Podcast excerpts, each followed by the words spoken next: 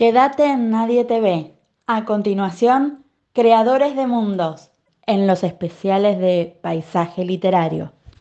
Como parte insoslayable de una religión, casi dos generaciones de cordobeses auténticos y adoptados, esperábamos ansiosos el suplemento dominical de la voz para leerlo a Daniel. Cuántos atardeceres me sorprendieron junto a la cañada, inmerso en ese universo salsaniano, donde podías encontrarte imágenes tan deliciosas como imposibles, como Greta Garbo y Gregory Peck caminando por la peatonal San Martín, o Maradona jugando con el charro moreno en el campito de la esquina.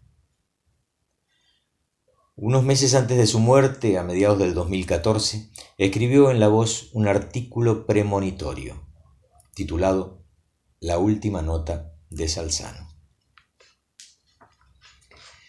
Si esta fuera la última nota, la final, la escribiría lo más larga que pudiese. Ocuparía la página de los taxistas, los colectiveros, el SUEM, la página de Mafalda, y saldría a la calle con la fuerza de un escaña babis. Ahí viene la última nota de Salzano, wow, diría la gente. Si esta fuera la última nota, la haría brillar como una cucharita, aullaría como un perro, una nota curtida como un poste de luz, una nota tan vieja como los sueños, un mensaje para los vivos, otro mensaje para los muertos. Mi última nota sería suave como el cachete de un bebé, una nota de luna llena, una nota, como mi mamá, con la cabeza envuelta en un pañuelo, que su corazón lata rápido, una nota sobrada de óvulos y espermatozoides, fecunda. ¿Quieren un dulce clamor? Ahí lo tienen. ¿Se acuerdan cuando murió Mestre, el padre de Mestre, y la gente salió a la calle para despedirlo? Bueno, me gustaría que a mí, en mi última nota, me saludaran como él. Quienes no olvidan a los muertos no, no necesitan tanto que se los recuerden, ¿no? Si esta nota fuera la final, la del abismo, antes de entregarla me detendría a rezar delante del finado sí de novedades. Iría al observatorio para darle una última ojeada a Saturno. Volvería a Grimoldi para preguntar si recibieron los zapatos de gamuza azul. Abriría la boca frente al sol poniente para tener una dentadura de oro. Y a la noche pasearía hasta el coniferal, donde está la estatua de José Gervasio Artigas. Vengo a despedirme. Cuídeme la luna, general. A la última nota la llevaría sujeta entre los dientes, como un cachorro y antes de entregarla le pasaría la lengua por el lomo, por las orejas, y le rascaría el morro, como a ellas les gustan, con la yema del meñique. Si esta fuera la última nota, emplearía palabras de 800 gramos para arriba, por ejemplo, nariz, garganta y oídos. Pondría pocos puntos, pocas comas, algunas letras rojas. El polen de la literatura es más viejo que el de las flores, ¿no? La última nota que escriba medirá 50 de alto por 30 por 26 centímetros, lo mismo que el corazón de los osos. Si esta fuera la última nota, la dejaría para después, para más adelante. Faltando dos líneas para terminarla, me detendría. Al final no la escribiría. Ahí viene la última nota de Salzano, dirían, tranquilos. No es nada más que el rugido de un camión Scania Babis.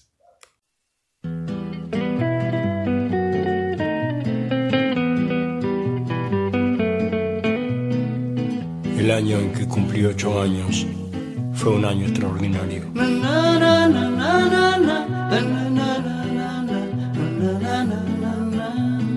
Empecé a pegarle con la izquierda, me regalaron un libro de Salgari y descubrí que el ángel de la guarda vivía escondido en un armario. Yo habría dado la vida a los ocho años por pasar la manito por el pelo del caballo, del llanero solitario. Hay plumas que nos marcaron. Por una u otra razón están indisolublemente unidas a nuestra historia personal, a nuestros recuerdos. Con sus cuentos, poemas y novelas, Esos hombres y mujeres tocados por una virtud exquisita fueron ofrendándonos escenarios atrapantes, fabulosos, inaccesibles a nuestra mundana cotidianeidad. Y aprendí el horario de los trenes, observando el temblor de las estrellas. Yo hubiera dado la vida a los 17 por recorrer subido en una moto el perfil de la República Argentina. A sus letras mágicas les debemos los sueños más hermosos, pero también nuestras más pavorosas pesadillas. Son el combustible de la imaginación, esa llama que mantiene nuestros miedos y anhelos encendidos.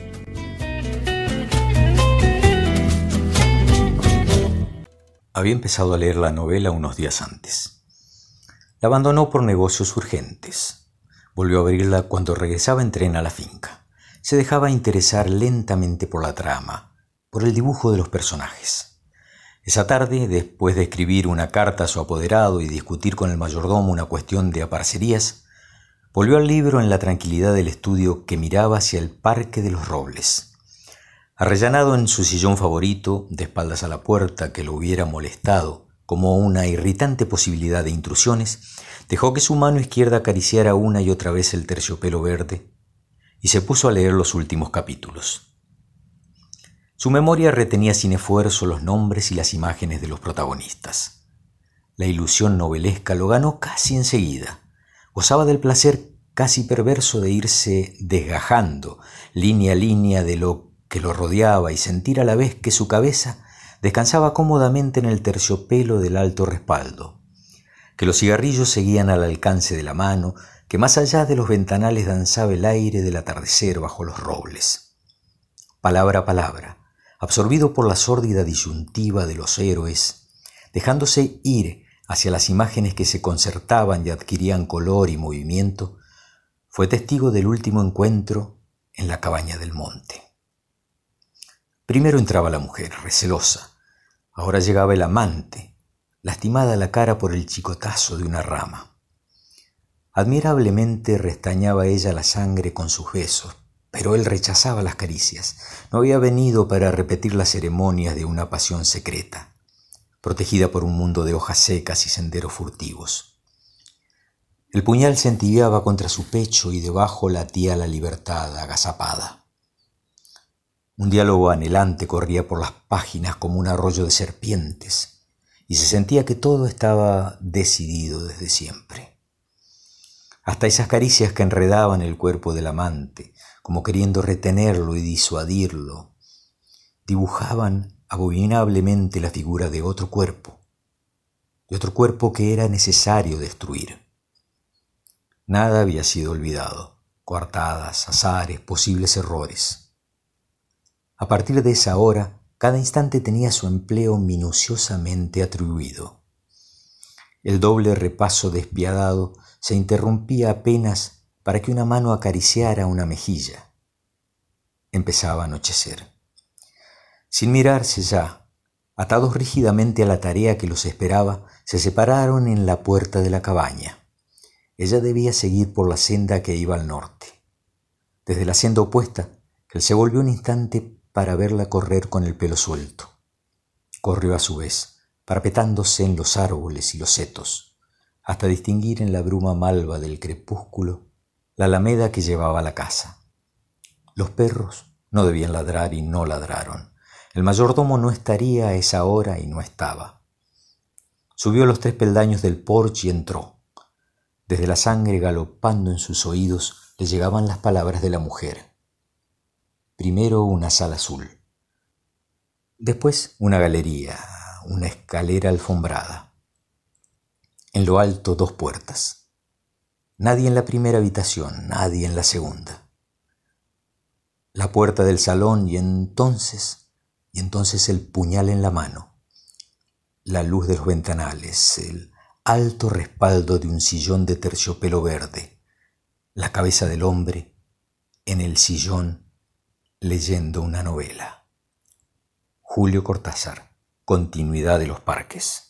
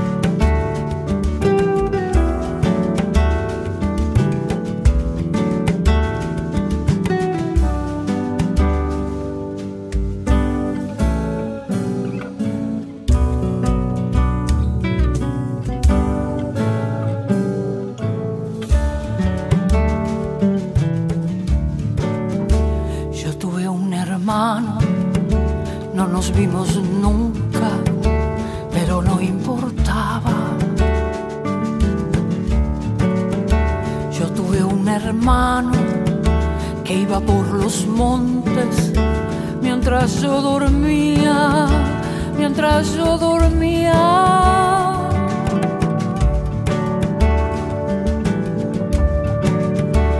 Lo quise a mi modo, le tomé la voz, libre como el agua. Caminé de a ratos cerca de su sombra. Yo tuve un hermano yo tuve un hermano que iba por los montes mientras yo dormía.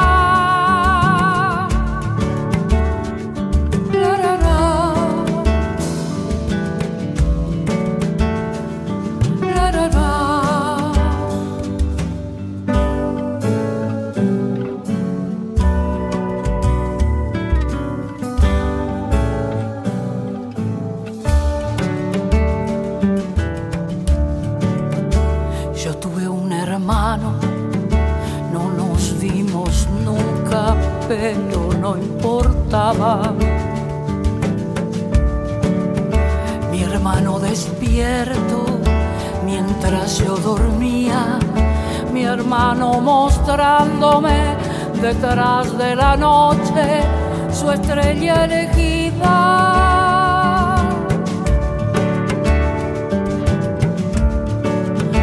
Yo tuve un hermano que iba por los montes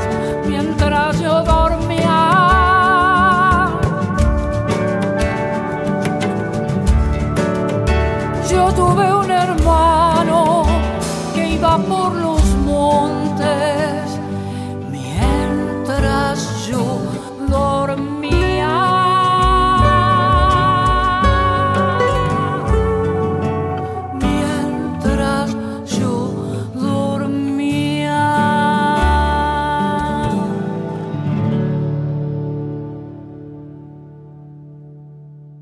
La vi cuando estaba a punto de cruzar la avenida.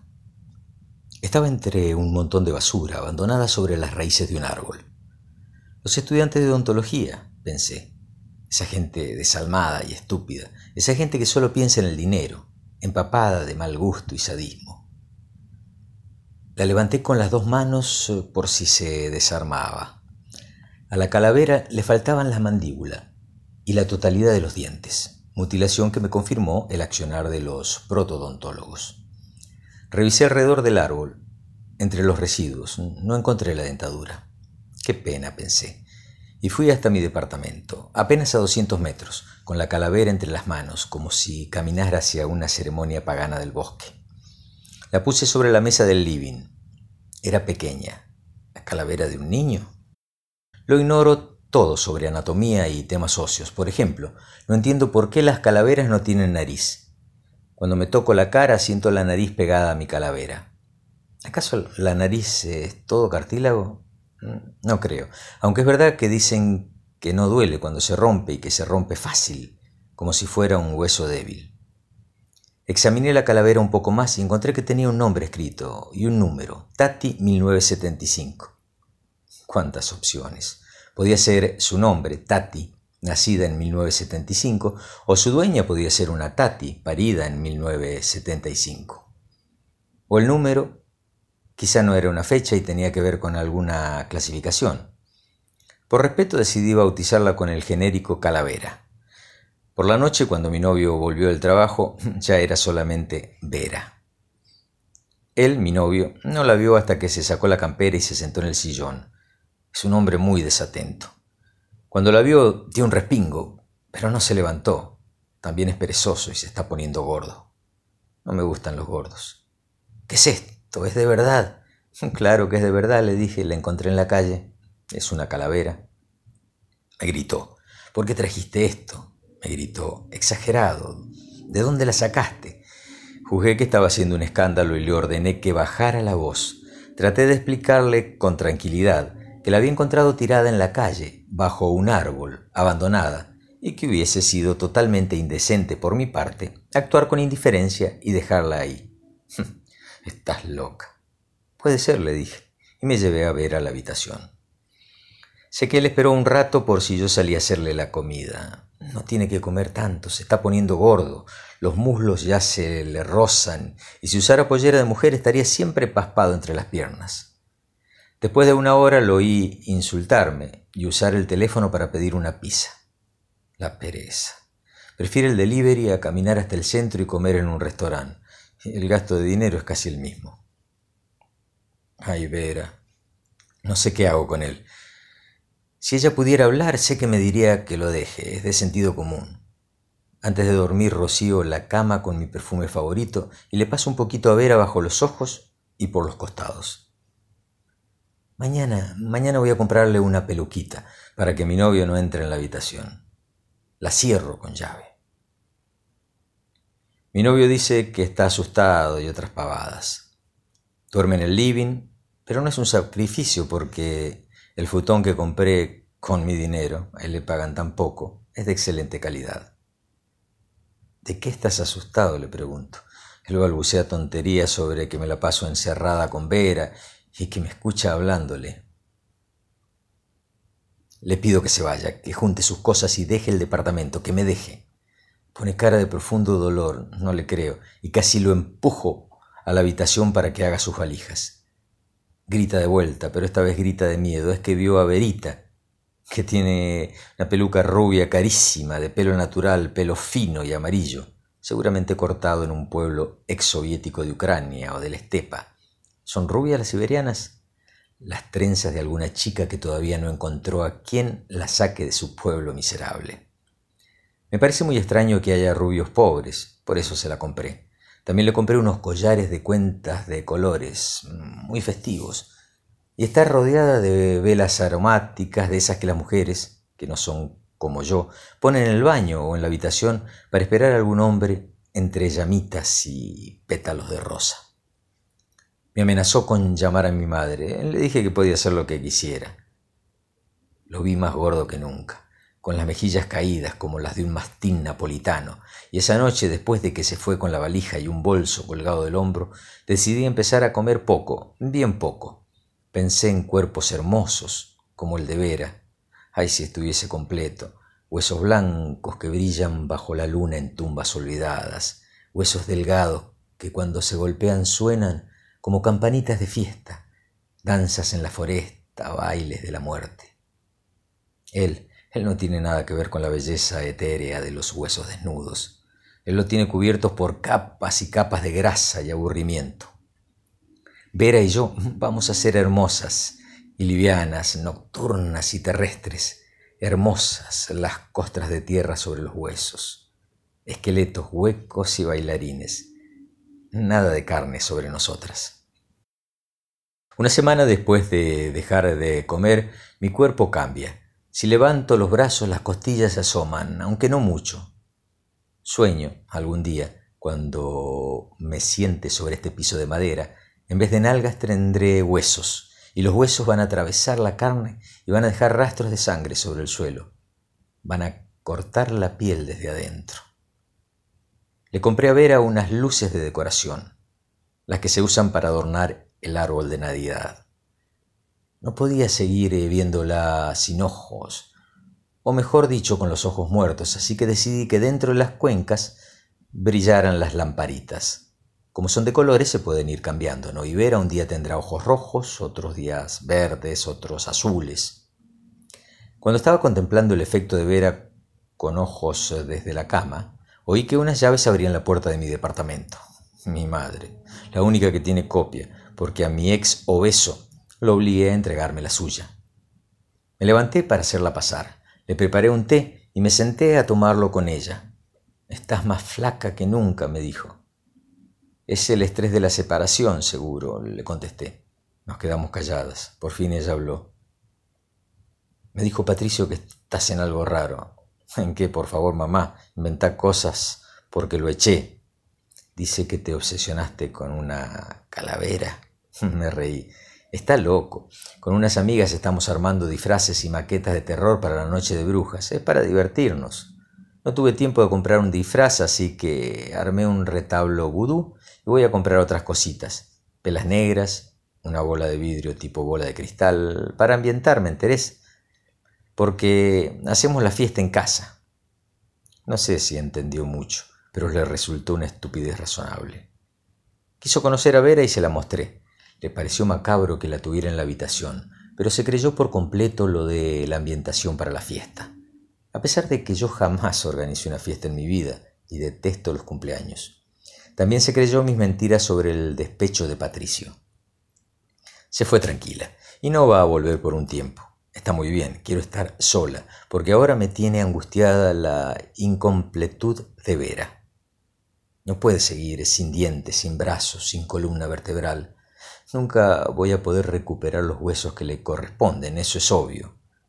Tengo que estudiar anatomía, además, para averiguar el nombre y el aspecto de los huesos que le faltan, que son todos. ¿Y dónde buscárselos? No puedo ir profanando tumbas, no sabría cómo hacerlo. Mi padre solía hablar de las fosas comunes de los cementerios, que estaban al aire libre, como una piscina de huesos, pero creo que no existen. Si aún existen, ¿no estarán custodiadas? Me contaba que los estudiantes de medicina iban a buscar ahí sus esqueletos, los que usaban para estudiar. ¿De dónde los sacan ahora? Los huesos para estudiar, digo. ¿O usarán réplicas de plástico? Veo muy difícil caminar por la calle con un costillar humano. Si encuentro uno, para cargarlo usaré la mochila grande que dejó Patricio, la que llevábamos de campamento cuando él todavía era flaco. Todos caminamos sobre huesos. Es cuestión de hacer agujeros profundos y alcanzar a, los muertos tapados. Tengo que cavar un poco, con una pala, con las manos, como los perros, que siempre encuentran los huesos, que siempre saben dónde los escondieron ¿Dónde los dejaron olvidados? Mariana Enríquez. Nada de carne sobre nosotras. Que ya no está, él no descansa en paz. Su alma llora, llora, él no se conforma con la soledad desde que ya no está. Él empezó a vagar, su alma penitente sin opción a muerte por la eternidad. Se conocieron en un frío diciembre tres años atrás. Él quería asustarla por el ventanal. Ella lo asustó cuando le sonrió ojos y cayó en su fondo hasta su corazón. Ella es una loca, loca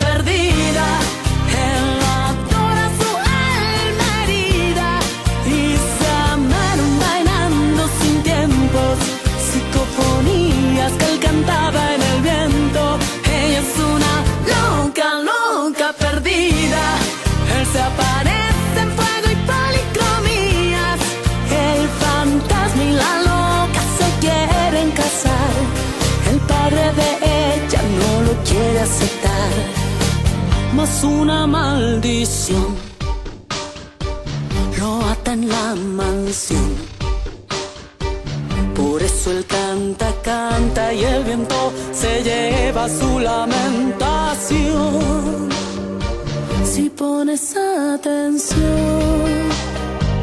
escucharás su voz y seguro que ella ya en su blanca celda baila psicofonías de amor.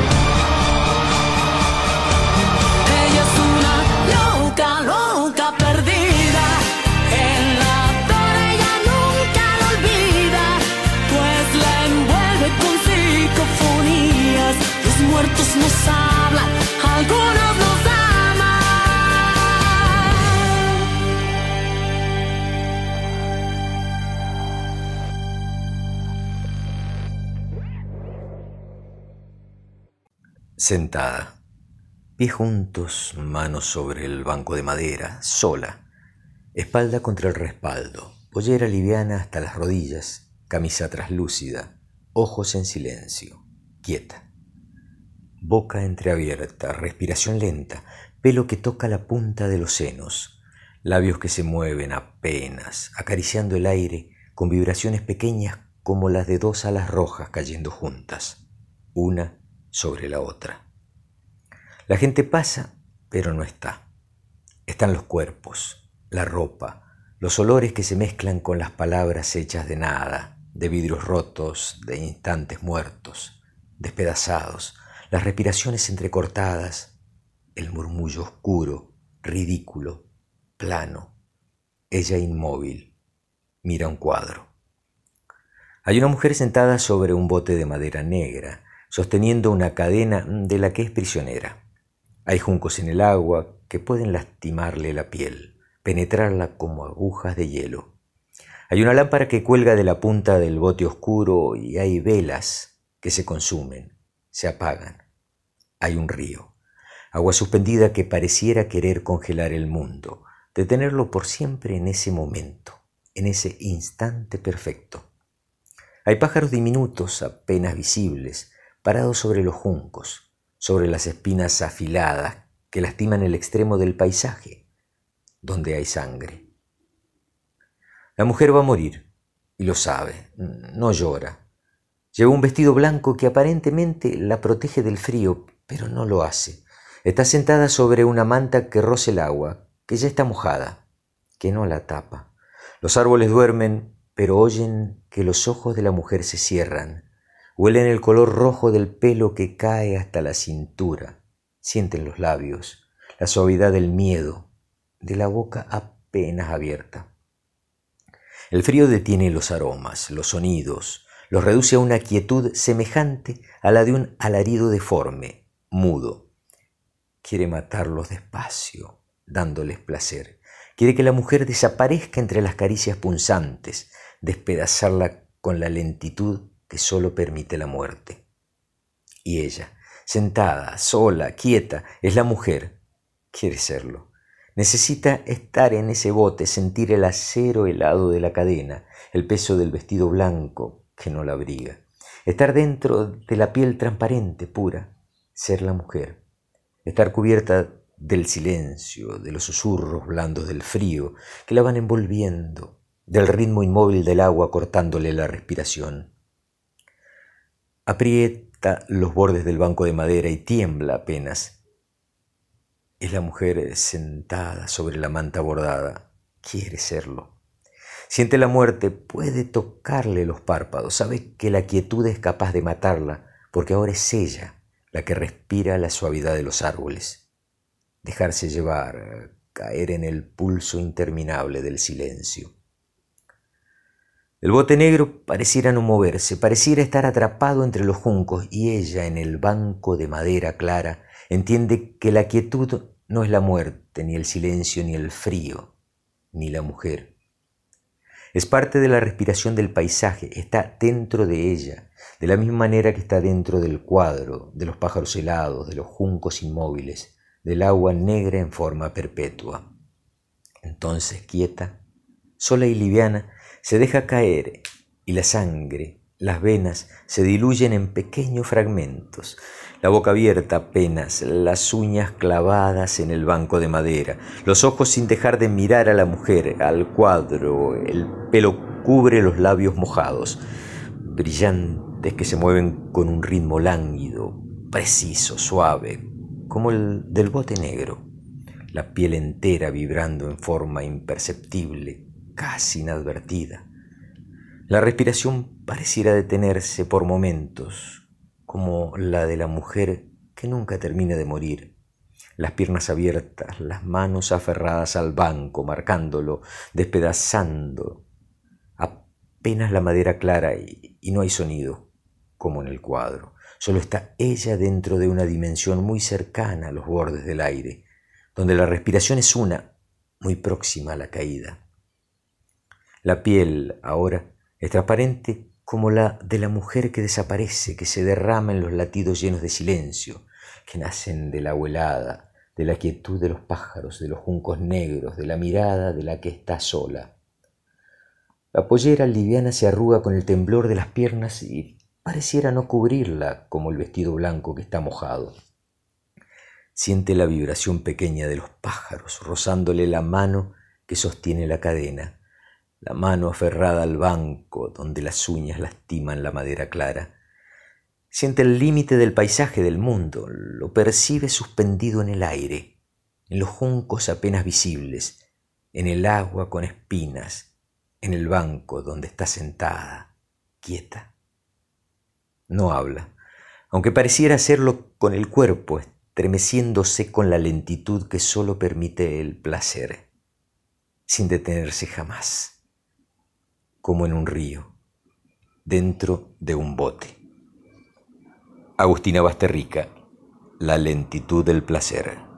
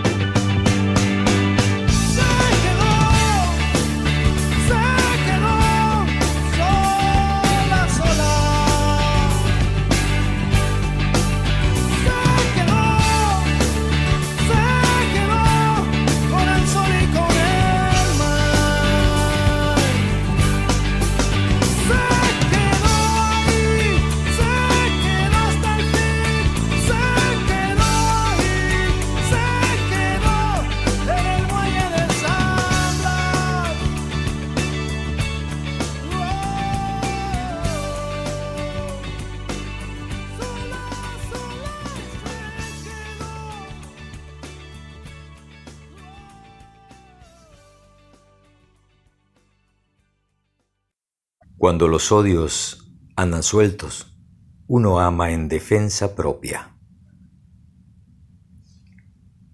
El hombre que aprendió a ladrar, Mario Benedetti. Lo cierto es que fueron años de arduo y pragmático aprendizaje, con lapsos de desalineamiento en las que estuvo a punto de desistir. Pero al fin triunfó la perseverancia y Raimundo, Raimundo aprendió a ladrar. Pero no a imitar ladridos como suelen hacer algunos chistosos o que se creen tales, sino verdaderamente a ladrar. ¿Qué lo había impulsado a ese adiestramiento? Ante sus amigos se autoflagelaba con humor. La verdad es que ladro por no llorar.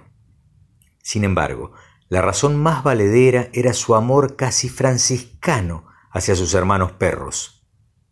Amor es comunicación, decía. ¿Y cómo amar entonces sin poder comunicarse?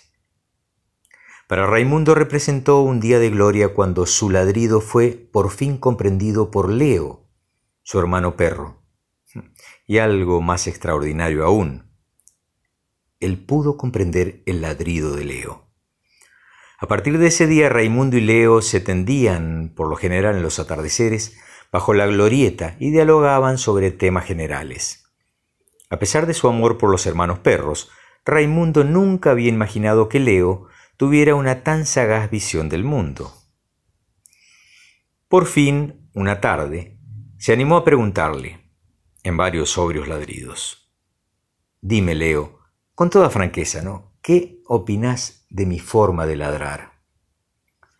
La respuesta de Leo fue bastante escueta y sincera. Yo diría que lo haces bastante bien, pero tendrás que mejorar. Cuando ladras, todavía se te nota un poco el acento humano. El otro yo. Se trataba de un muchacho corriente. En los pantalones se le formaban rodilleras. Leía historietas, hacía ruido cuando comía, se metía los dedos a la nariz, roncaba en la siesta. Se llamaba Armando Corriente. Corriente en todo menos en una cosa. Tenía un otro yo. El otro yo usaba cierta poesía en la mirada. Se enamoraba de las actrices, Mentía cautelosamente, se emocionaba en los atardeceres. Al muchacho le preocupaba mucho su otro yo y le hacía sentirse incómodo frente a sus amigos. Por otra parte, el otro yo era melancólico y debido a ello Armando no podía ser tan vulgar como era su deseo. Una tarde, Armando llegó cansado del trabajo, se quitó los zapatos, movió lentamente los dedos de los pies y encendió la radio. En ella estaba Mozart pero el muchacho se durmió. Cuando despertó, el otro yo lloraba con desconsuelo. En el primer momento el muchacho no supo qué hacer, pero después se rehizo e insultó concienciudamente al otro yo. Este no dijo nada, pero a la mañana siguiente se había suicidado. Al principio la muerte del otro yo fue un rudo golpe para el pobre Armando, pero enseguida pensó que ahora sí podría ser enteramente vulgar y ese pensamiento lo reconfortó. Solo llevaba cinco días de luto cuando salió a la calle con el propósito de lucir su nueva y completa vulgaridad. Desde lejos vio que se acercaban sus amigos, eso lo llenó de felicidad e inmediatamente estalló en risotadas. Sin embargo, cuando pasaron junto a él, ellos no notaron su presencia. Para peor de males, el muchacho alcanzó a escuchar que comentaban pobre Armando y y pensar que parecía tan fuerte, tan saludable. El muchacho no tuvo más remedio que dejar de reír y al mismo tiempo sintió a la altura del esternón un ahogo que se parecía bastante a la nostalgia, pero no pudo sentir auténtica melancolía, porque toda la melancolía se la había llevado también el otro yo.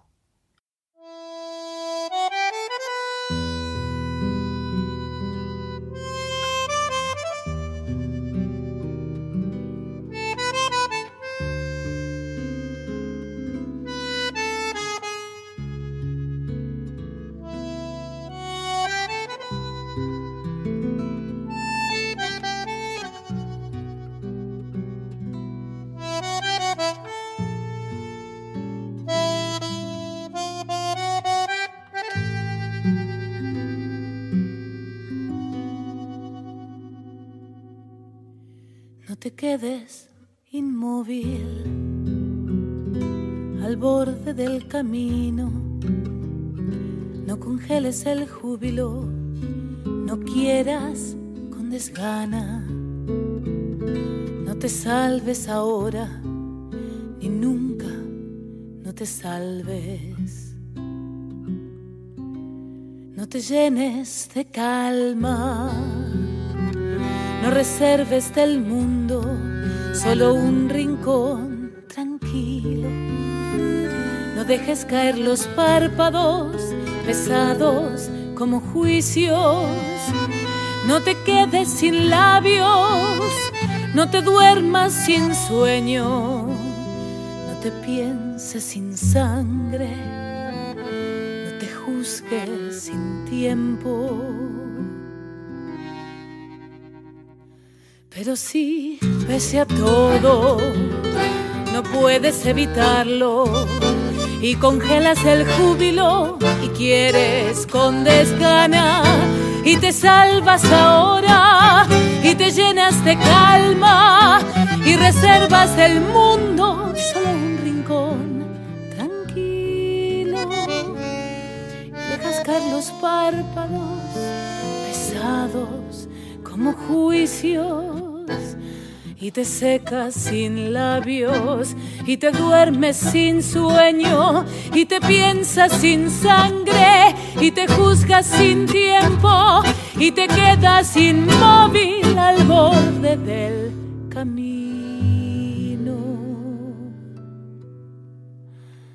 y te salvas.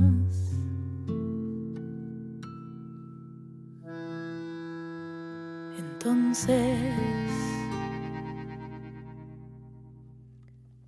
no te quedes conmigo.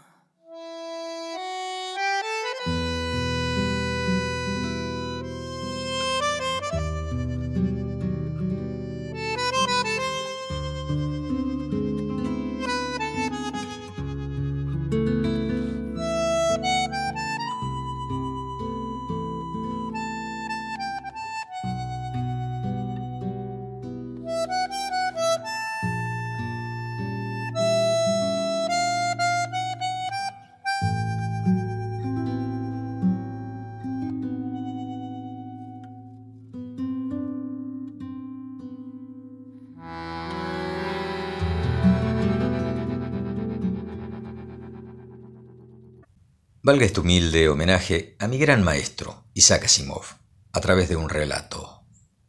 El gran abuelo.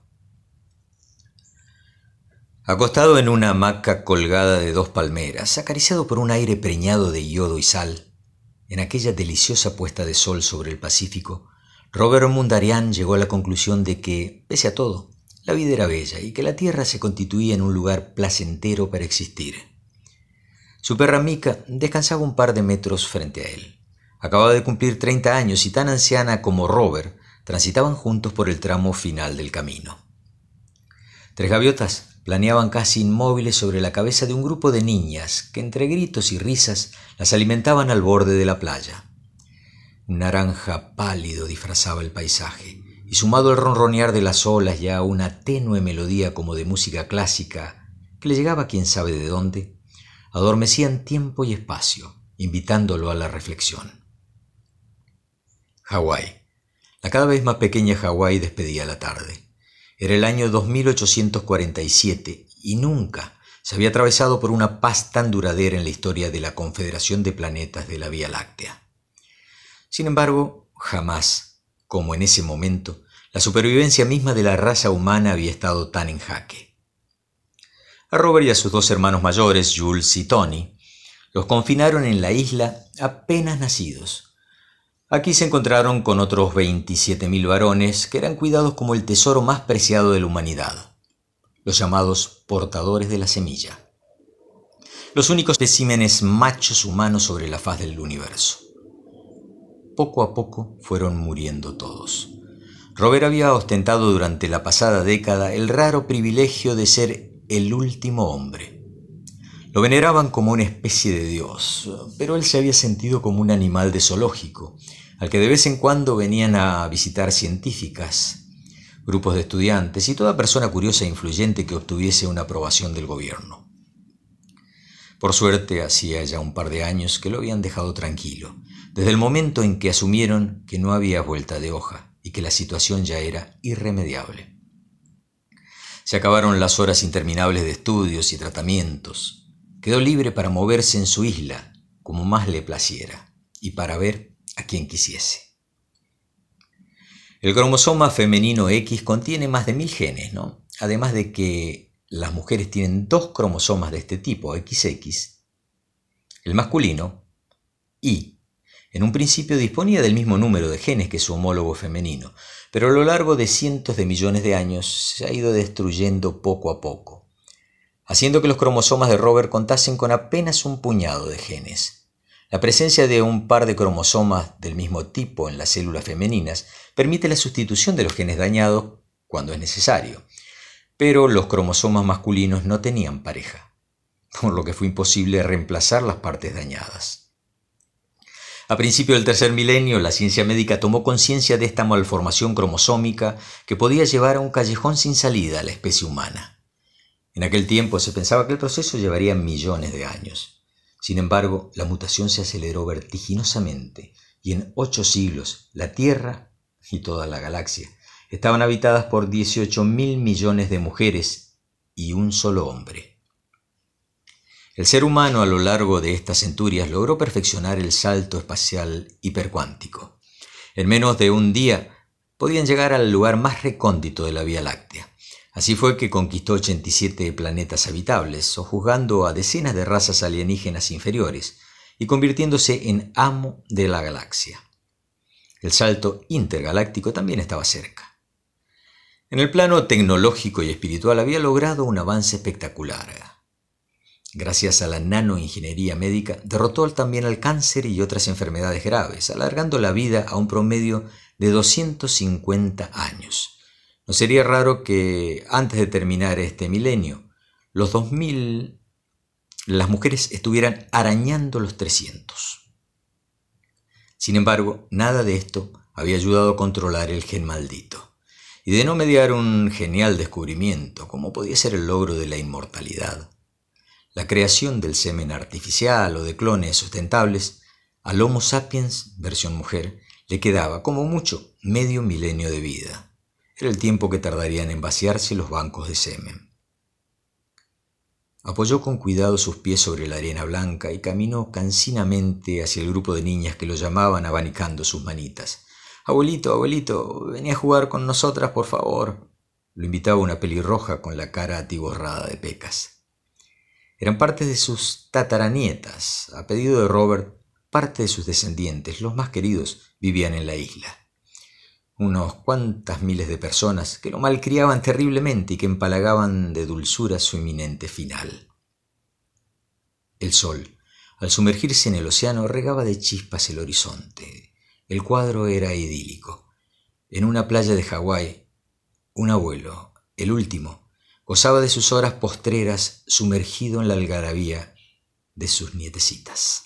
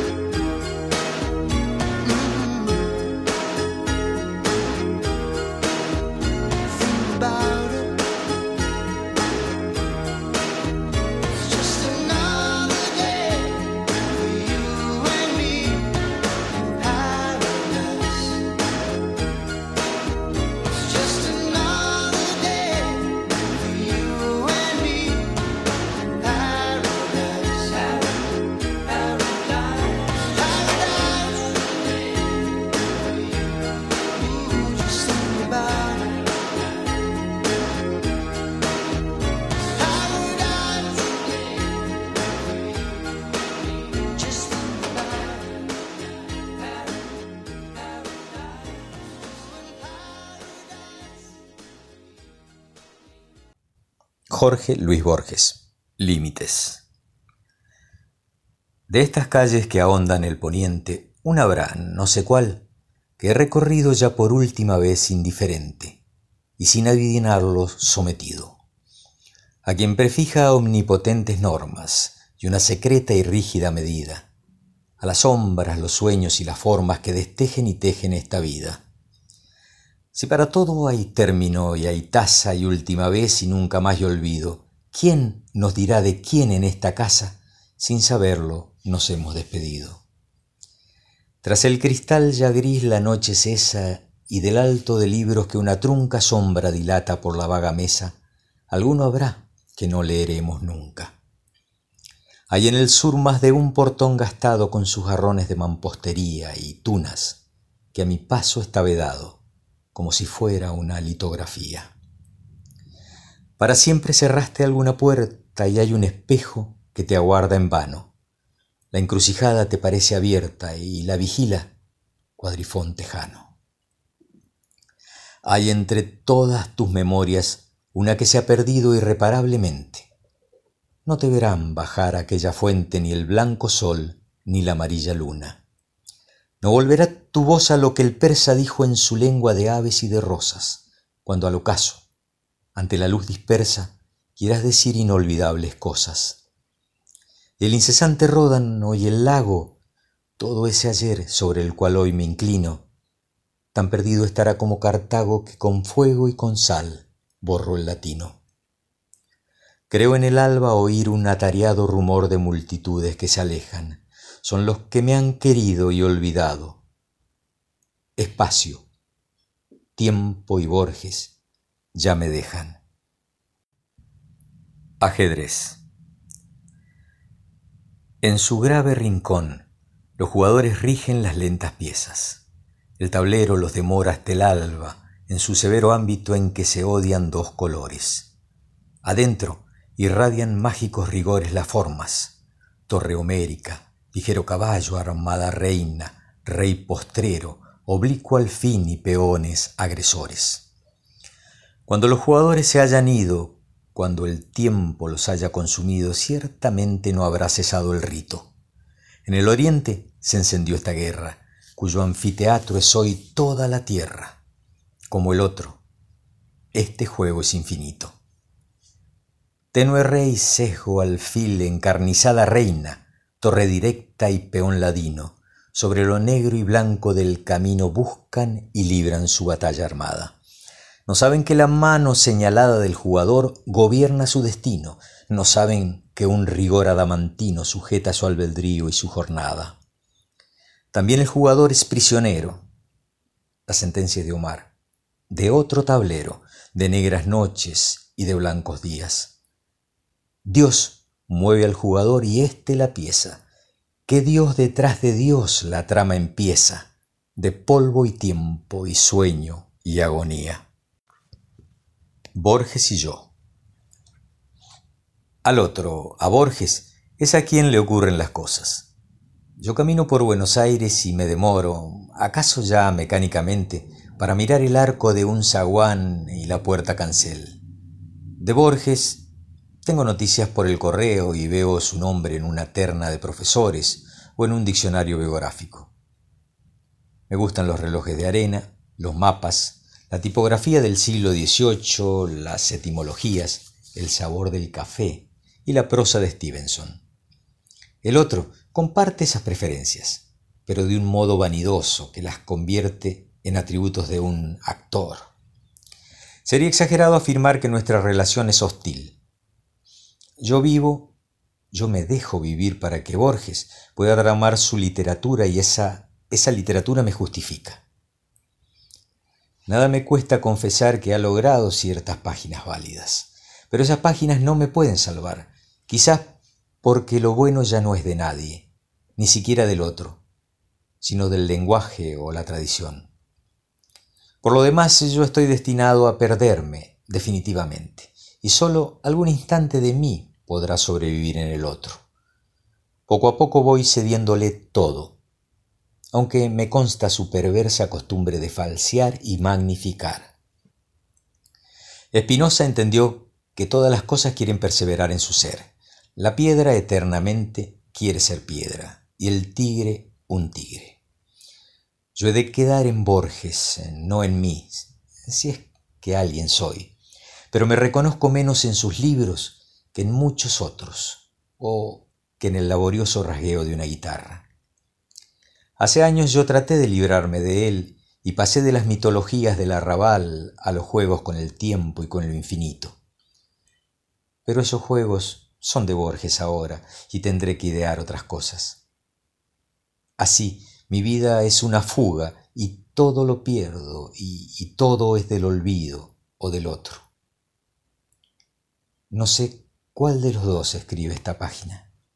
Nous finissons avec un tema de Astor Piazzolla y Jorge Luis Borges, una milonga lenta, Jacinto Chiclana.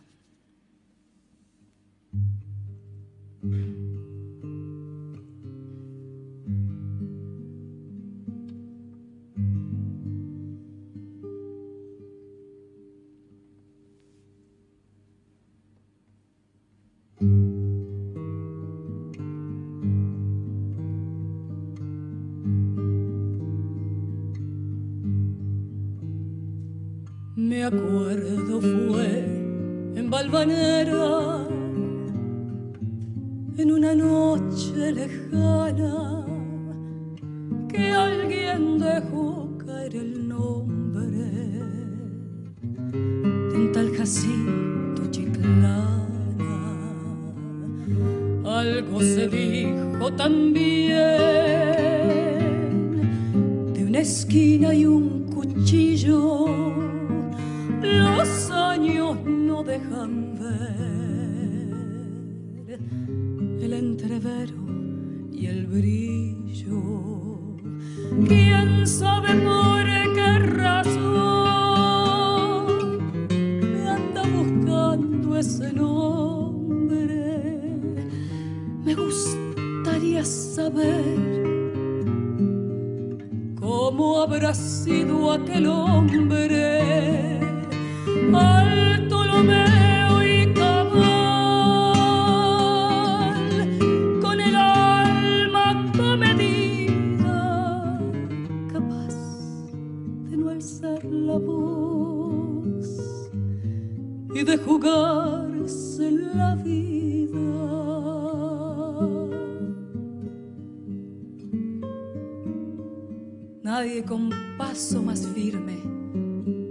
esta tierra.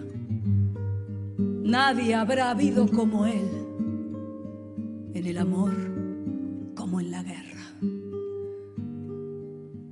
Sobre la huerta y los patios, las torres de Valvanera y aquella muerte casual en una esquina cualquiera.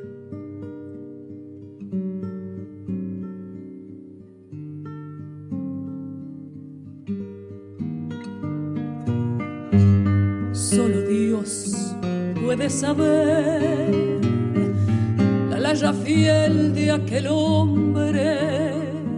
Señores, yo estoy cantando lo que se cifra en el nombre. Solo el coraje es mejor. La esperanza nunca es vana. Esta milonga para Jacinto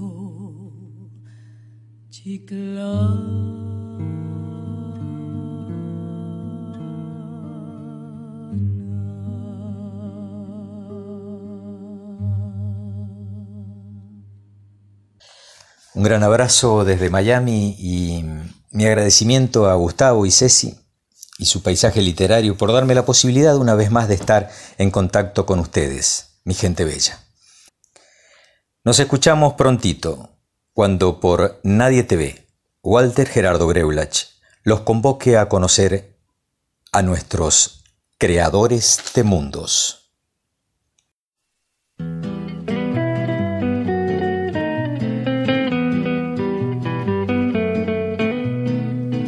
El año en que cumplí ocho años fue un año extraordinario.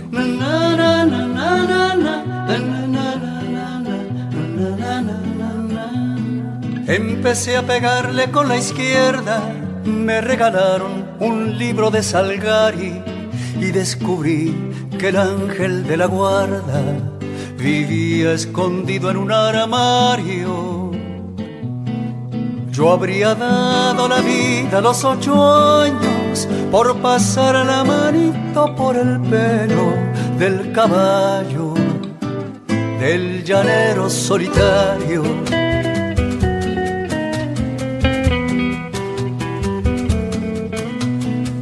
El año en que cumplí los 17 fue un año extraordinario.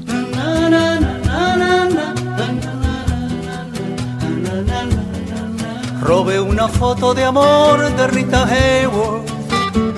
Compré un cinto lleno de tachuelas y aprendí el horario de los trenes, observando el temblor de las estrellas. Yo hubiera dado la vida a los 17 por recorrer subido en una moto el perfil de la República Argentina.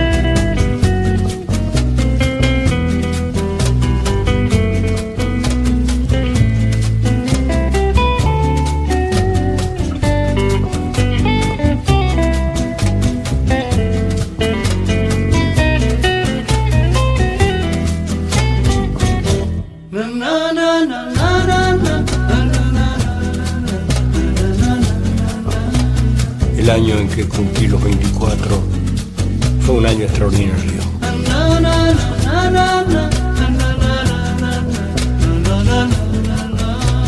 Sobre la espalda interminable de la mujer más desnuda de la tierra, escribí una canción que presenté al Festival Nacional de la Tristeza.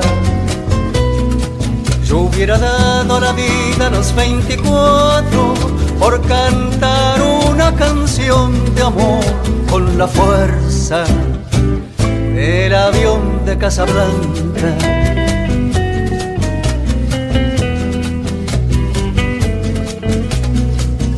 Yo no sé si los años por venir serán extraordinarios.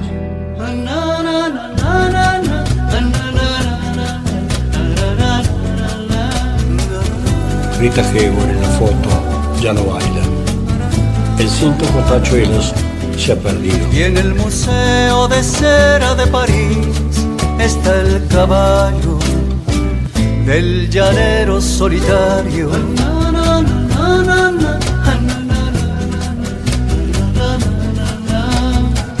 Yo no sé si los años por venir serán extraordinarios.